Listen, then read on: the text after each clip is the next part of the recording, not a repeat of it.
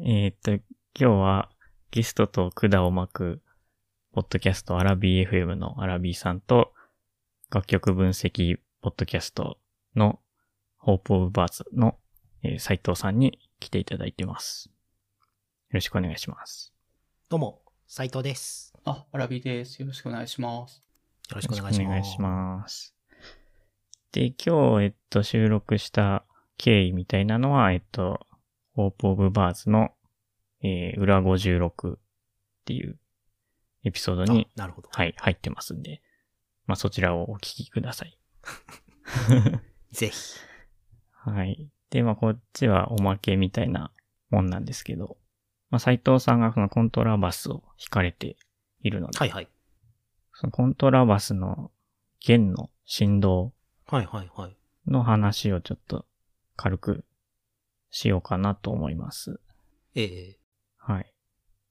で、まあ、コントラバスとか、まあ、バイオリンとかはい。なんですけど、その弦を、えっ、と、弓で弾くときに、はいはい。その時の弦の振動の形ってどうなっているかご存知ですか？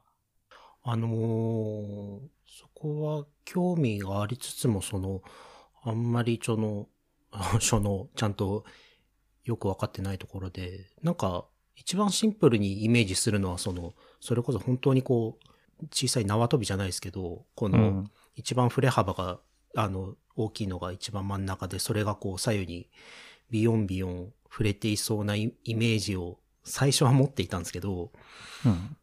でもそれだとその、なんていうか、それに含まれてる倍音っていうのが全く含まれなくなるっていうことかと思い直して、うん。それを含みつつもそれの、なんていうか、整数倍の振動も同時に起きてるのかっていうふうに思うと、あれじゃあ結構頭でイメージしづらいなっていうふうな疑問は、を長年持ち続けているっていう状態ですかね。なるほど。鋭いですね。はいはい。アラビさんとかなんか、ありますかイメーうんジ。どうなんですかねなんかさ、サイン波とかうんあるじゃないですか。数学とかの。あれの、あの、い1倍、2倍、3倍というか、その周波数ごとのやつが足し合わされたって形としてはどうなるのかなまあ、足し合わせると何かしらの形にになる、数学のなんかグラフ図を描くのはできるから、まあそんなのが実際物理的にも起こってるのの？って今考えててちょっと、そんな感じなの？ってちょっと思ったりしてました、ね。そうそう形がイメージしづらいんですよね、なんか。うん。うん。これ、形がね、じ実は独特な形をしてて、えっと、はいはいはい。まあ、サイン波、実はサイン波ではないんですね。サイン波、えっと、まあ、普通のよくある波の形うんうん。っていうのは、えっと、まあ、弦をピチカートで弾いたとき、うんうん指で弾いたときとかはそういう形になるんですが、ま弓で弾いたときは、えっと、三角形の波ができて、まあ、ヘルムホルツ波みたいに言うらしいんですけど、うんうんうんうん。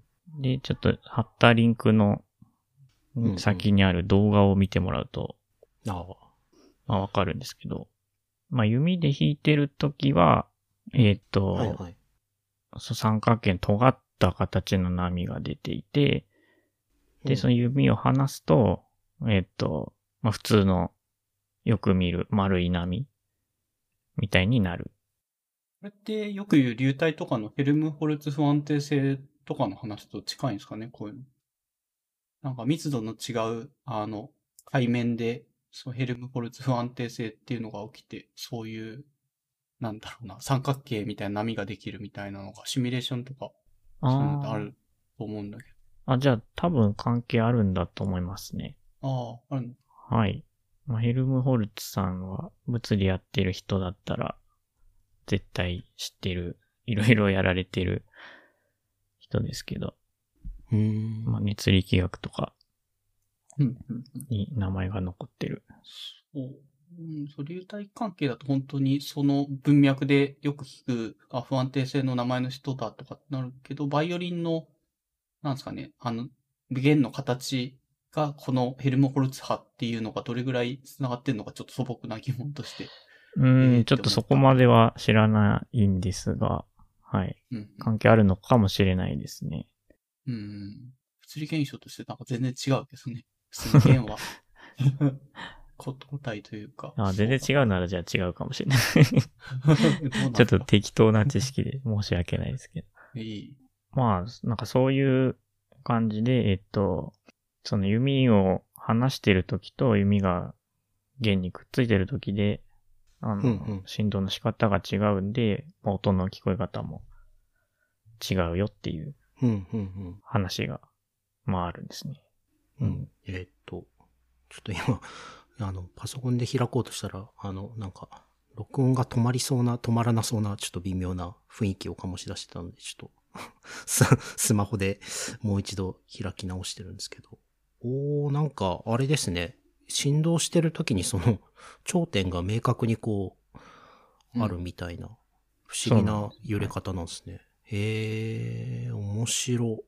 なんかあれですね、縄跳びであの、うん。あの、片方の人が片方を持ってこう、手で頑張って揺らしてる時の、ああ、ああ、確かに。あれみたいな感じに近いですけど。ははいい。はいはいはい。面白。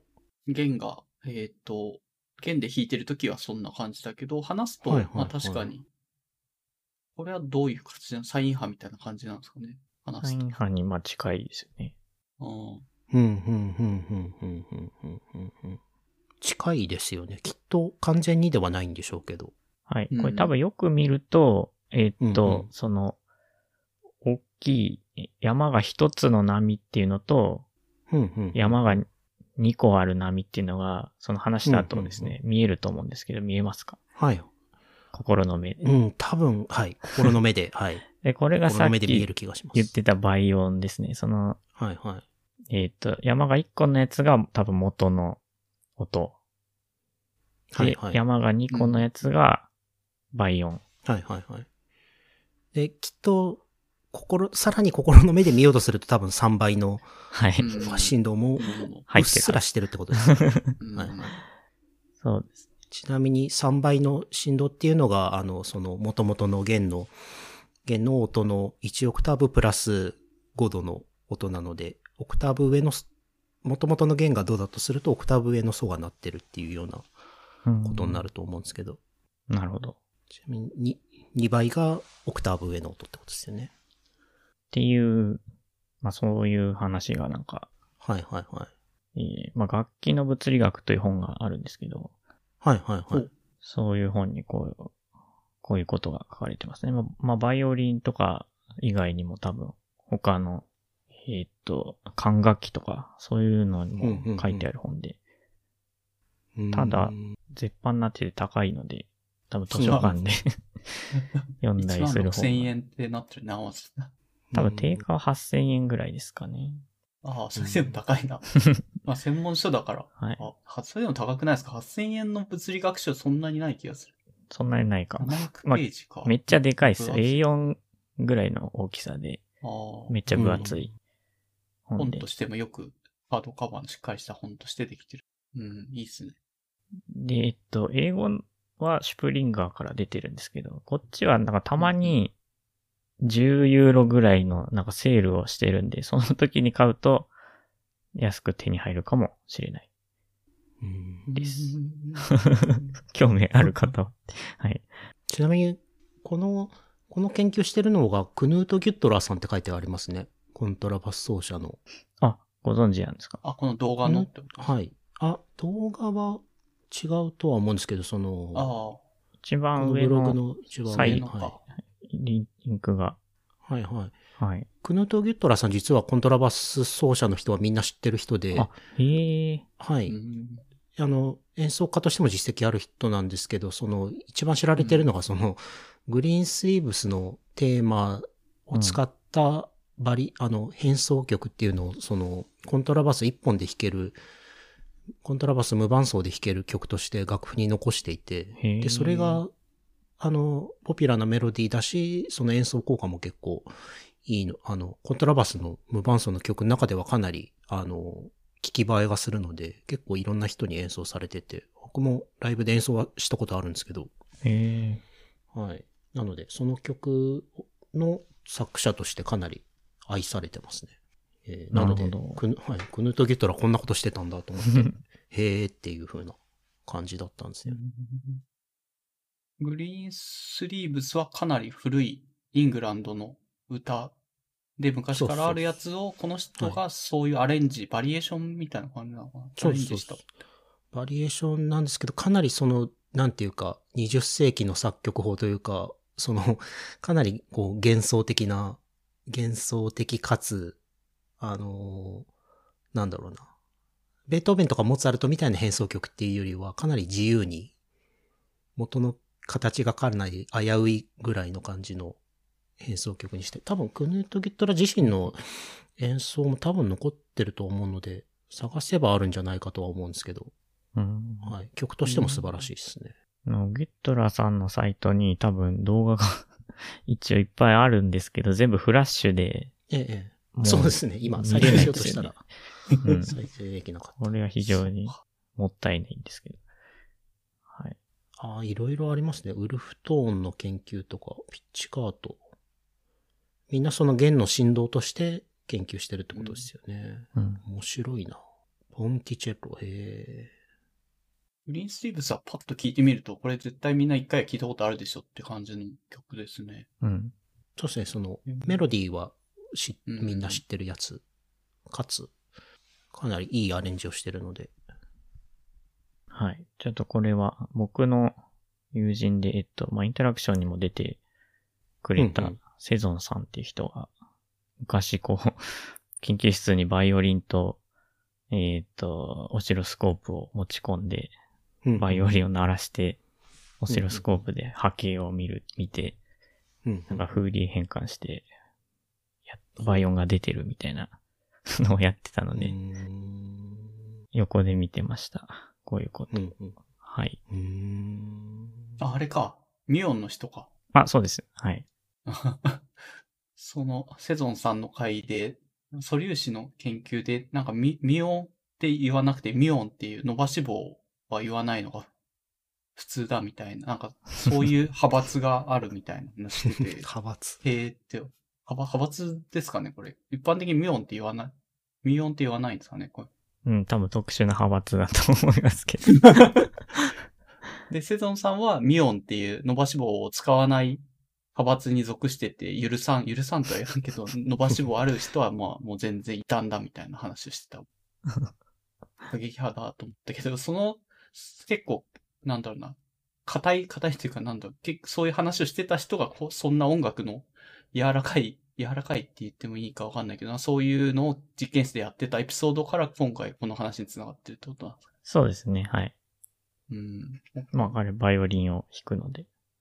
セゾンさんの回全然音楽の話なかったけど、そう、そうなんうん、です。ほとんどなかったかな。うん はい。っていうのが前半で、ちょっと後半で、そのヘルムホルツさん。うんうん。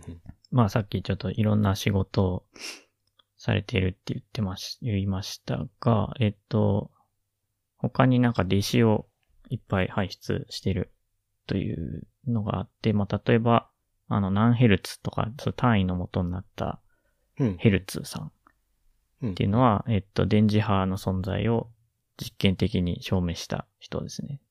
まあそういう人を輩出していたりします。で、さらに、この人、まあ明治維新ぐらいの話なんですけど、うんうん。日本人の田中翔平っていう人もこの、えーっと、ヘルムホルツに、まあ学んでたらしく、で、この人が発明したものに、えっと、純成長オルガンうんうんというものが、えーあるらしいんですよ。で、これはなん、か、当時のドイツ皇帝の前で、その作ったものを演奏して絶賛されたみたいな。話があり、うんうん。えーあるんですけど、えーっと、じゃあ僕の知識がないので、この純成長オルガンとは何なのか っていうのをちょっと、もしかしたら斉藤さんならわかるんじゃないかっていう。はいはいはい。いや、別、実は純正、純正長、まあ、純正率っていう言葉がよくあるんですけど、まあ、微妙にこう、あれなんですよね。微妙に燃えそうな、この 案件で。まあただ、はい、音声メディアなのでそこまでこう、はい。そこまでいろんな人の目に触れないと思うんで多分大丈夫だと思うんですけど、その 定義がね、いろいろ難しくって。その、さ、純、ただ話としてはすごい面白くて、純正、純正率の話は、その、本当にまさに、さっき言ったその、倍音列、本当に音響的な、あの音列と、あと、ドレミファソラシドの、その、なんていうか、音楽のその、12音階とのまさにこの、間らへん、接続する間らへんにある話で、あドレミファソラシドってなんでできたかっていうと、あの、それな、あの、まさにさっきの弦の振動の、その、弦の振動が2倍されると、オクターブ上のドになっちゃうから、あの、えっ、と、まあ、何も生まれないんですけど、3倍にすると、オクターブ上のさらにソが生まれるんですよ。うん。ドからソが生まれ、あ。うん。はい。で、まあ、なので、その、まあ、なんだろうな。逆に言ったら、その、一つの弦の三分の一のところを押さえれば、ソが、あの、ソが鳴るっていう ことなんですけど、で、まあ、うんドからソが生まれる。で、そしたらそのソをまた3倍にすると、ソラシドレなので、レが生まれるってやっていくと、ああ。の、ド、ソ、レ、ラ、あミ、シ、ファってうん。7個続けるとドレミファソラシドって埋まるんですね。それを全部あ。オクターブ内に収めるとドレミファソラシドになるんですけど、さらにもう、もう5個やるとその黒鍵も埋まって12き、12音が埋まるんですけど、うん。なので、その、倍音から音列は生まれてるんですけど、実はその、倍音から生まれたその、12、10 12音って、12音って、こっからがちょっとその俺のよくわかってないところで、岡さんたちがわかり、わかるところになると思うんですけど、その倍音から生まれた12音って、等比数列的に、その、比がバラバラになっちゃうんですね。例えば、うんドとドのシャープの間と、ドとシャープとレの間と、レの、レとレのシャープの間とっていうのが、全部比がバラバラになっちゃうんですよ。計算上。う。うんん。うん。うん。はい。で、なので、その、C メジャーの曲を弾くときはいいんだけど、それを転調するとかなりその音程が悪いなっていう、あの、鍵盤楽器になっちゃうので、なので、その、うん。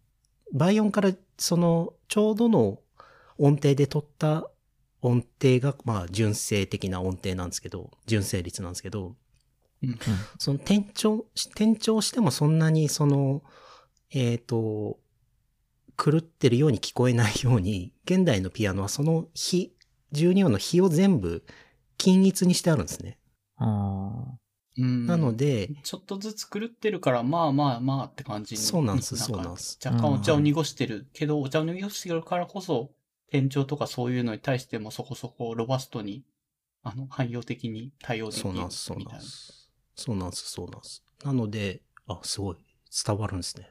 えっと、えっと、なので、その、今の現代のピアノのドとソっていうのは、その、ちょうどその比が、あの、えっと、なんだ、2対3になってなくて、微妙に2対あ。3よりあちょっと狭いんですね。比が。ーなるほど。だけど、うんほぼ人間の耳だと2対3っぽいなってこう 聞こえ、聞聞いてしまうっていうか、人間の耳だとう。んそれでドとソだなと認識してしまうっていうその、からくりがあるんですけど、多分その純正調のオルガンはその、えっ、と、なんていうか、ちょっと狭い5度ではなく、本当に振動数2対3の5度っていう風にその各鍵盤がその配置されているので、多分それで、あの、いろいろ転調がたくさん含まれてる曲を演奏しちゃうとかなり気持ち悪いんですけど、そのシンプルな曲を演奏すると、現代のピアノで演奏するよりもかなりこう、あの、美しい響きが得られるっていうような仕組みのオルガンなんじゃないかなと思いますね。うん。ちなみにこれ、純正率って燃えそうな話題だって最初おっしゃったんですけど、はいはいはいえっとはい。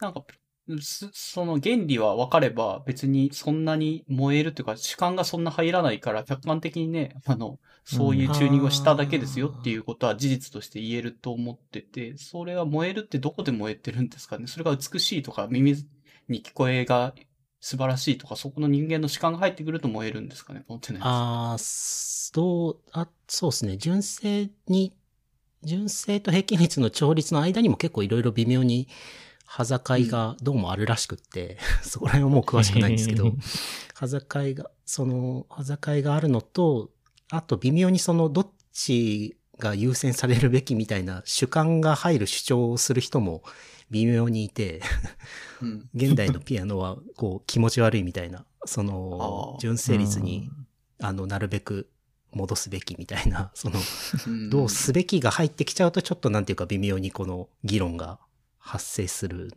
感じがありますかね。うん。なるほど。結構あれですね。ちょっと、なんていうか、周波数がちょっとずれてるっていうのは、もう物理的にはうなりという現象が起こるので、いやー、そうっすね。はい。人間の耳にはなんか、ちょっと、音の大きさがはいはい。周期的に変わるみたいな風にええ、ええ多分聞こえるんですね。そうっすね。はい。うんぴったり合ってれば、それがの、ん起こらずにそうっすね。気持ちいいみたいな。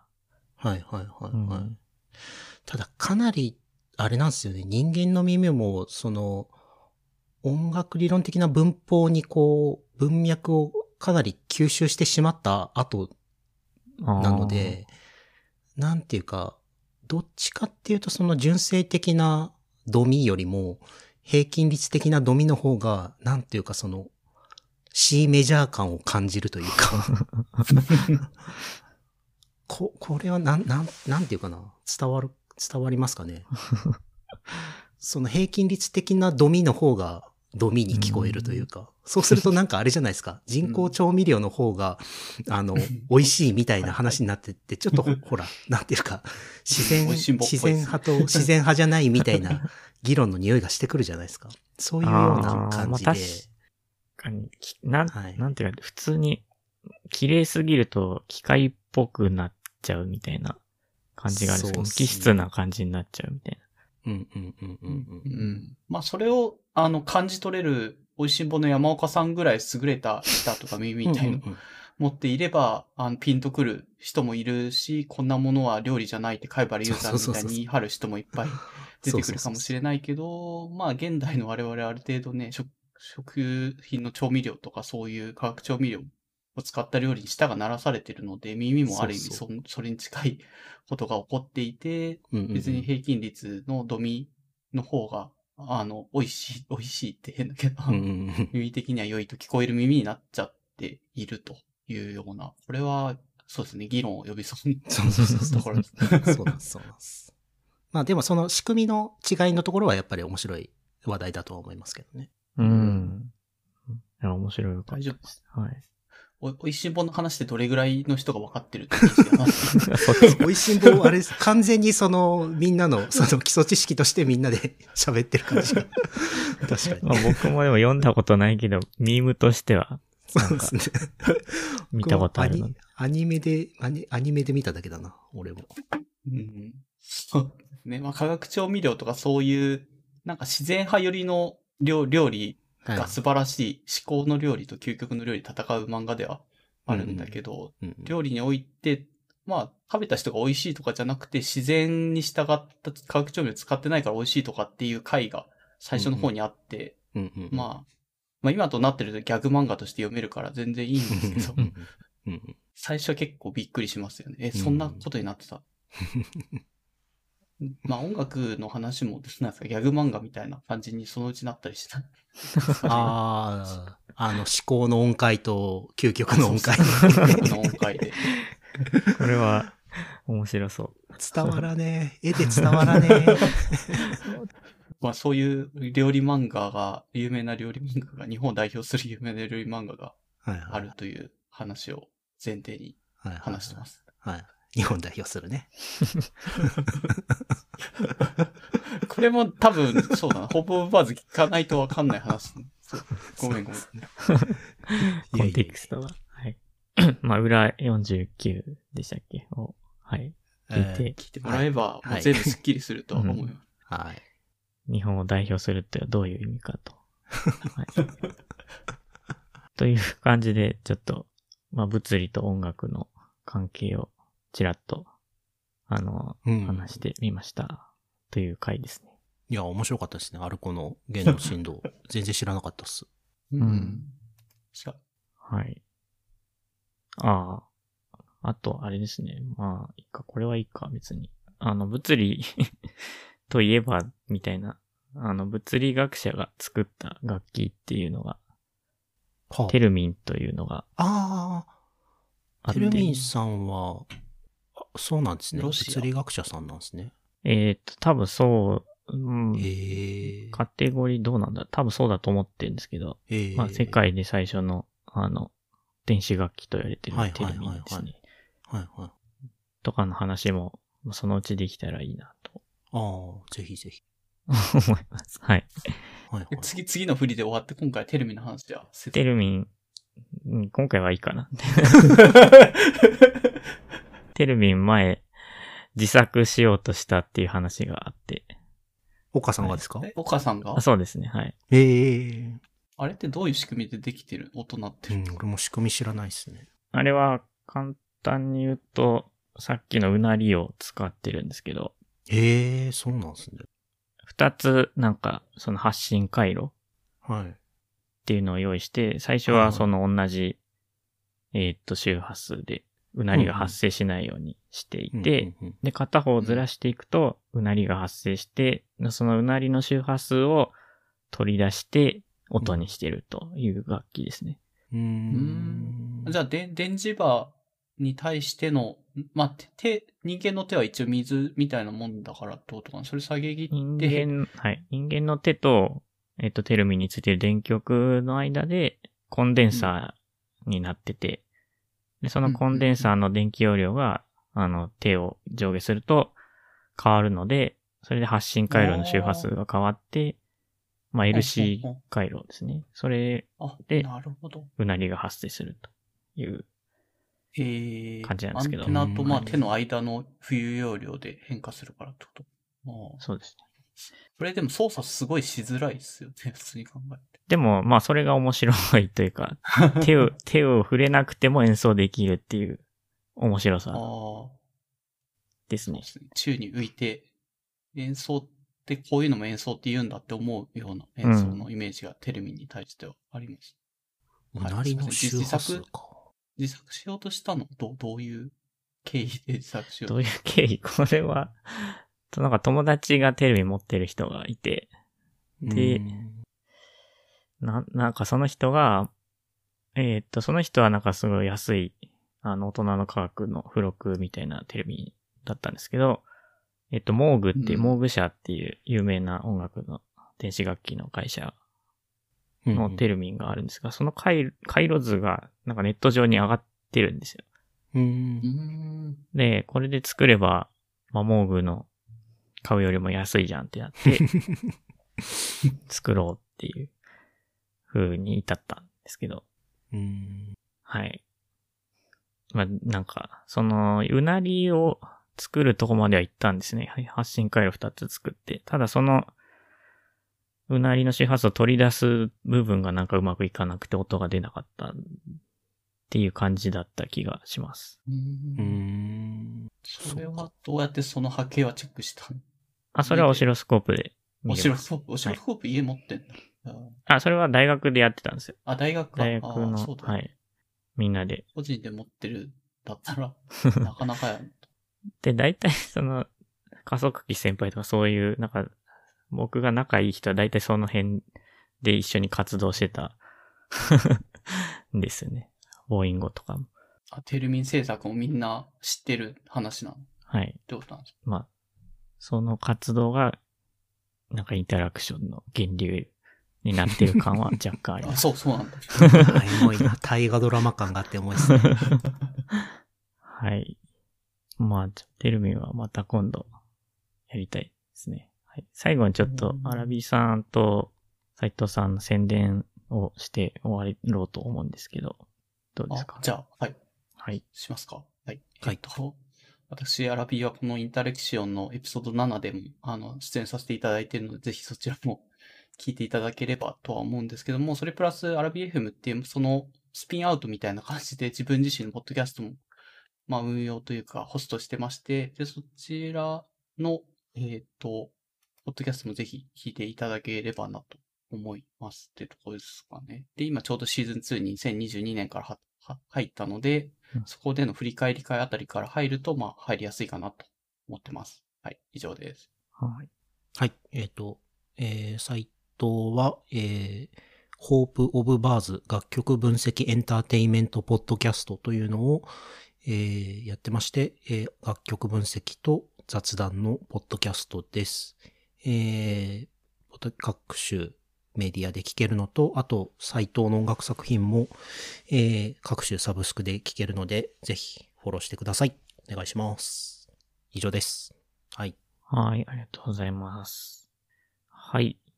じゃあ、はい。最後にこのポッドキャストへのお便りとかもお待ちしてますので、どしどし、えー、ハッシュタグつけて送ってください。はい。ポポエ書きも。あ声かけますね。はい。声かきは、きもはい、我々3人、あの、シェアが80%ですけれど、それを下げるように。と、はいお絵描きの文脈を一応話さなくちゃいけない。もう毎毎回やるともう長いんで、声かけについては、えっと、ホープオブバーズの裏49、あ裏56ですね。聞いてもらって。56かなはい。なるほど。はい、はいすいません。それで、はい、という感じで、ね双方の再生数を伸ばすって感じでね。はい。では、ラビーさん、斉藤さん、ありがとうございました。